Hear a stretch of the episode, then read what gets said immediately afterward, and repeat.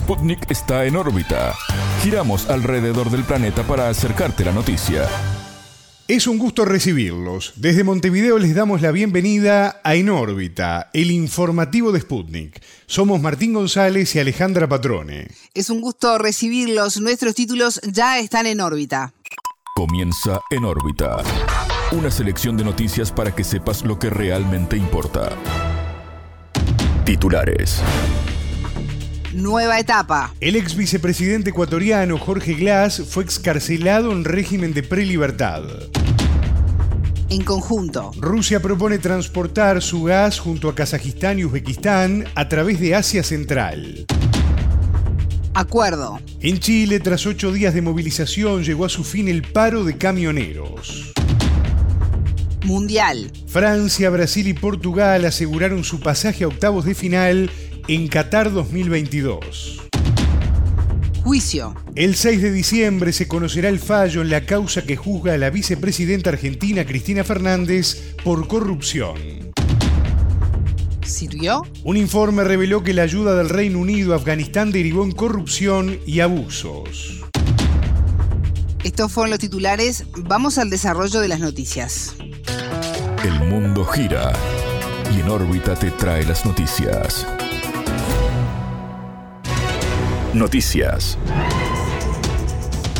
En libertad. En Ecuador, el ex vicepresidente Jorge Glass salió de la cárcel 4 de Quito en régimen de prelibertad. La medida se hizo efectiva luego de que un juez emitiera una medida cautelar a su favor. Dicha medida fue solicitada tras la decisión del Tribunal de Apelación de la Corte Nacional de anular una condena de ocho años en contra de Glass. Debido a la medida cautelar, Glass no podrá viajar al exterior y tendrá que presentarse cada ocho días en el Centro de Rehabilitación Social de Guayas. Desde el Servicio Nacional de Atención Integral a Personas Privadas de Libertad, señalaron que acataron la decisión del juez, pero que intentarán revocar la medida. En órbita entrevistó al periodista y director de la emisora Radio La Calle, Santiago Aguilar Morán. Según el entrevistado, la libertad de Glass permite dimensionar la persecución política que hubo en Ecuador. Se llama el Loafer, que en el Ecuador ha operado con bastante eficacia, particularmente contra el ex vicepresidente Jorge Glass.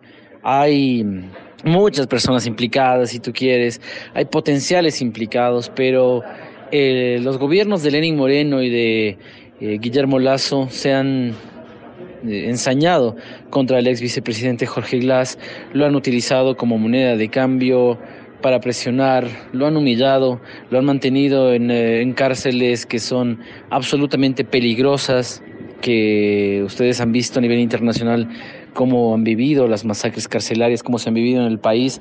Y en esos espacios estaba el ex vicepresidente Jorge Glass. O sea, no solamente ha sido la persecución, el trofeo de guerra de los opositores políticos al ex presidente Rafael Correa, sino que eh, además se han ensañado hasta el punto de la humillación.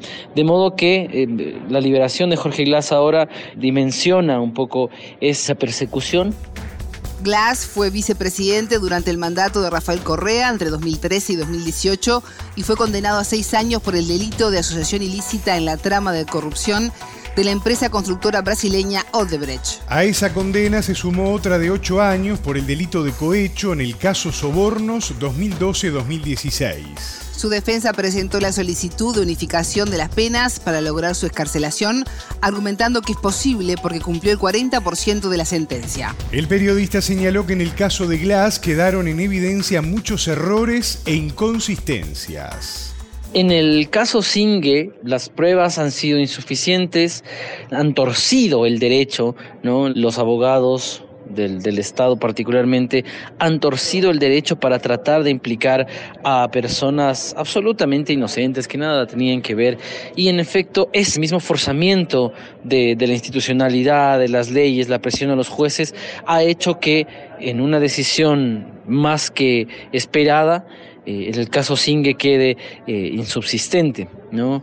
por fraude procesal, es decir, en el proceso se cometieron una serie de inconvenientes, una serie de errores, como les digo, al, punto de torcer la normativa para eh, forzar un caso que eh, desde el principio tenía inconsistencias.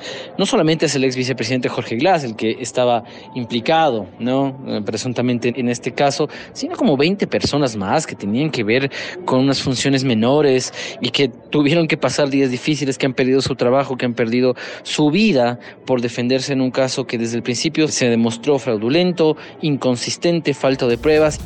En órbita también entrevistó al analista político Edinson Pérez, para quien la liberación de Glass significa un espaldarazo importante para el correísmo. La liberación del ex vicepresidente Jorge Glass le da un aliciente a los seguidores y al um, movimiento político de la Revolución Ciudadana, denominada correísmo, o en la Asamblea como la bancada de UNES.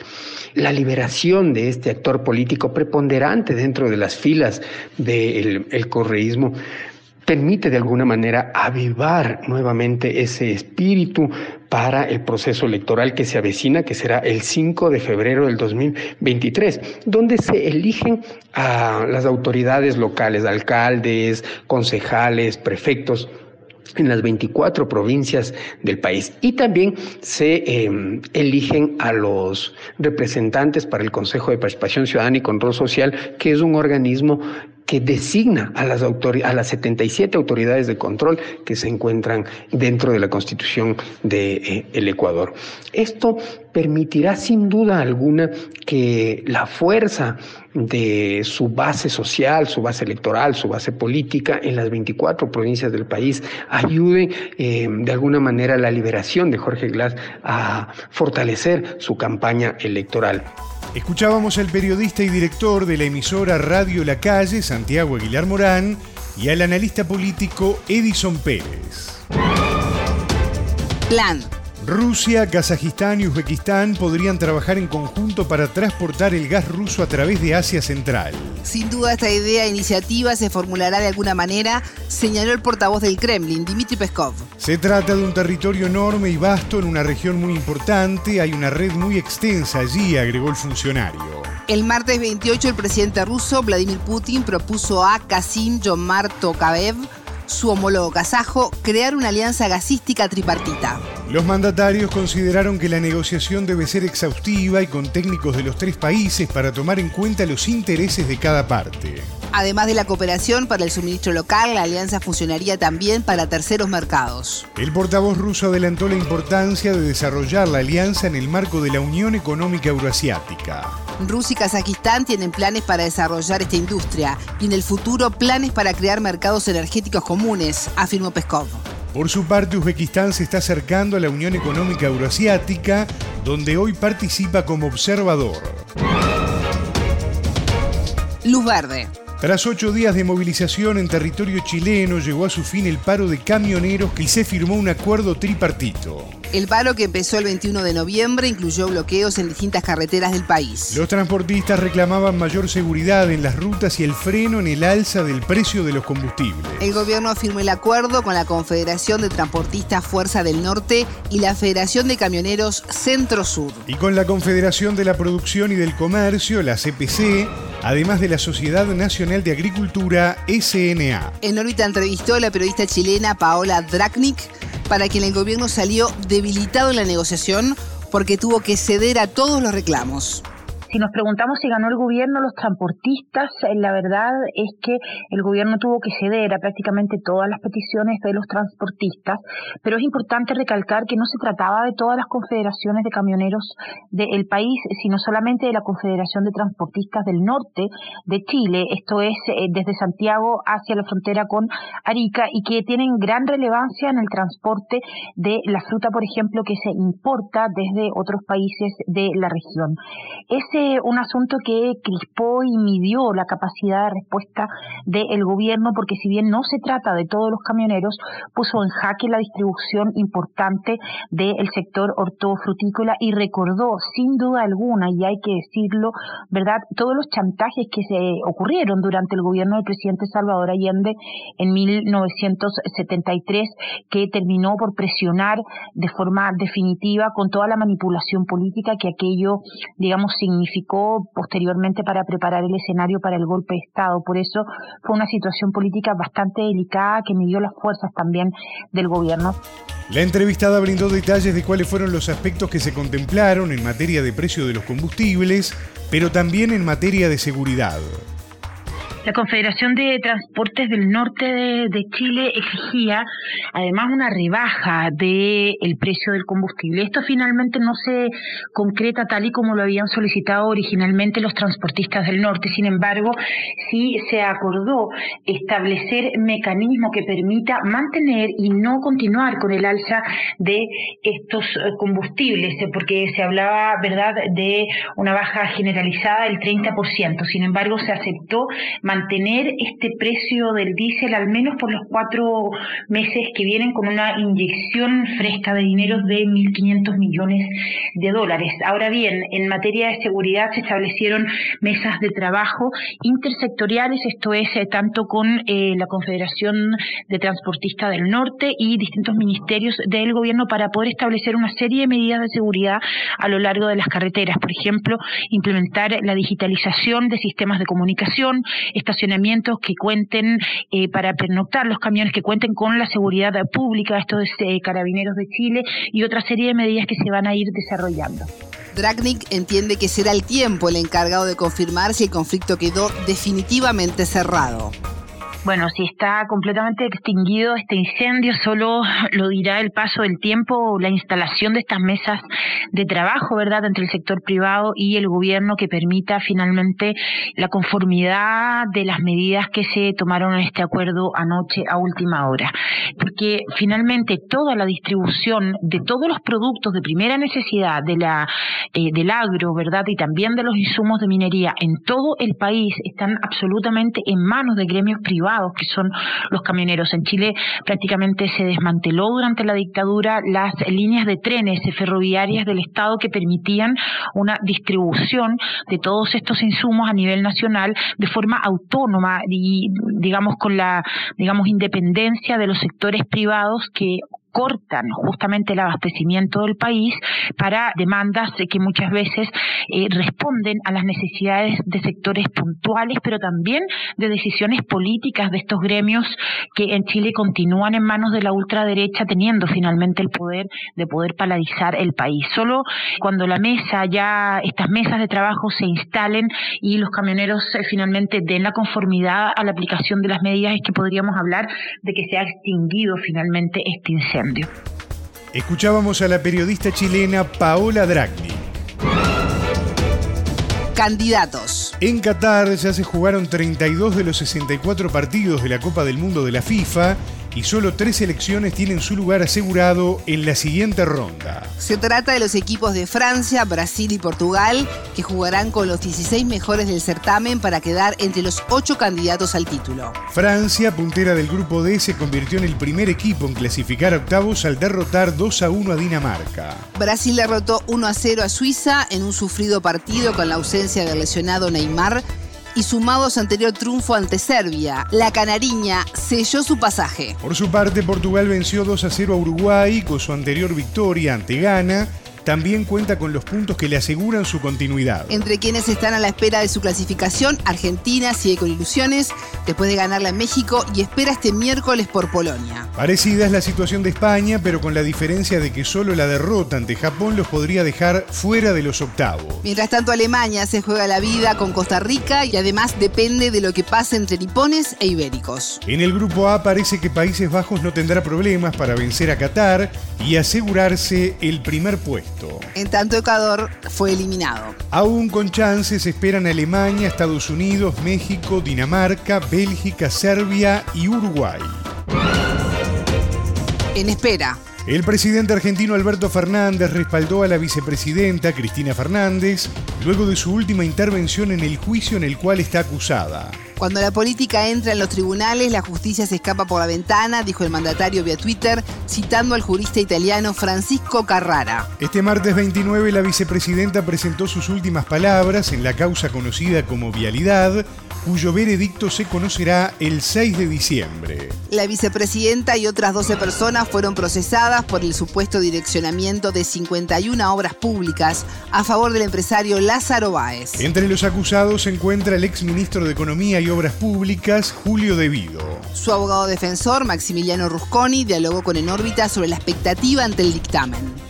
Por un lado, uno no imagina de qué modo pueden condenar, pero por otro lado sabemos que en, esa, en ese edificio de Comodoro Pi, cualquier cosa desastrosa en lo judicial puede pasar y va a pasar. Yo soy muy pesimista, digamos, ¿no? Puede ser que hagan una inmoralidad medias, Este, es decir, que emitan una condena menos intensa en pena de lo que pidió el fiscal, pero eso, eh, sí, está bien, eh, pero eso no, no habla bien ni de los jueces ni de su decisión, ¿no? Habla igual de mal. A Fernández se le acusa de liderar una asociación ilícita y de administración fraudulenta durante su presidencia entre 2007 y 2015 y la de su esposo Néstor Kirchner entre 2003 y 2007. La Fiscalía pide 12 años de prisión y la inhabilitación perpetua para ejercer cargos públicos. Al dirigirse al tribunal, la jerarca sostuvo que la Fiscalía no pudo probar ninguna de las acusaciones que formuló durante los últimos tres años. El abogado aseguró que los testimonios, incluso de empresarios sin afinidad hacia Fernández, señalan que no hubo irregularidades. La verdad es que todo el juicio fue, fue eso, luego lo llamativo fue escuchar el alegato del fiscal directamente seleccionando qué prueba le venía bien para argumentar, algo que eso no puede hacer, puede hacerlo las defensas, pero él como fiscal del Estado no puede elegir. Entonces decir, este testigo, testigo 1, 3 y 5, que me perjudicaron, no, no los, directamente ni los considero, ni los menciono. Eso no se puede hacer, viola el principio de objetividad que tiene que tener cualquier funcionario público, en particular los fiscales. Y tuvimos que escuchar cómo el fiscal se olvidaba de testimonios este, enormemente relevantes ofrecidos por él, al cual por supuesto enseguida dejó de preguntarles cuando sucedían testimonios porque se daba cuenta de que venía, venía mal y que terminaba rápido ese, testimonial. Rusconi se refirió también a la forma en la que fueron tratados los defensores de los acusados. Adicionalmente, ha habido violaciones al rol de los defensores, tuvimos que soportar ofensas directamente, ¿no? Como por ejemplo, cuando las defensas se enteran de que el fiscal y algunos miembros del tribunal participaban asiduamente de, competencias futbolísticas en la quinta del expresidente, que sin duda alguna es el, el supuesto beneficiado político de una condena en este caso, obviamente tuvimos que recusar. Cuando tramitaba la recusación, tuvimos que soportar la ofensa personal, una ofensa eh, inmoral también de este, uno de los magistrados tomando mate, que nunca había hecho hasta ese momento, tomando mate con un mate con el símbolo del equipo con el cual competían en la quinta de los abrojos del presidente. La causa se inició a partir de una denuncia al director de la Dirección Nacional de Vialidad de la presidencia de Mauricio Macri, Javier Iguacel. Esta es la única contra la vicepresidenta que fue elevada a juicio oral y público, el cual se lleva adelante desde el 21 de mayo de 2019. Dinero perdido. La ayuda del Reino Unido por alrededor de 4 mil millones de dólares a Afganistán entre 2000 y 2020 estuvo implicada en corrupción y abusos de los derechos humanos, según denuncia un informe publicado por el diario inglés The Guardian. La Comisión Independiente sobre el Impacto de la Ayuda publicó la investigación que asegura que el dinero se gastó en cumplir los objetivos de corto plazo de Estados Unidos. Según el informe, se gastaron más de 300 millones de dólares en pagar los salarios de la policía, lo que es considerado cuestionable en el texto. Esto porque la policía estaba asignada a operaciones de contrainsurgencia y no civiles. Canalizar fondos en tales volúmenes a instituciones estatales débiles distorsionó el proceso político y ayudó a la corrupción crónica encontró la investigación.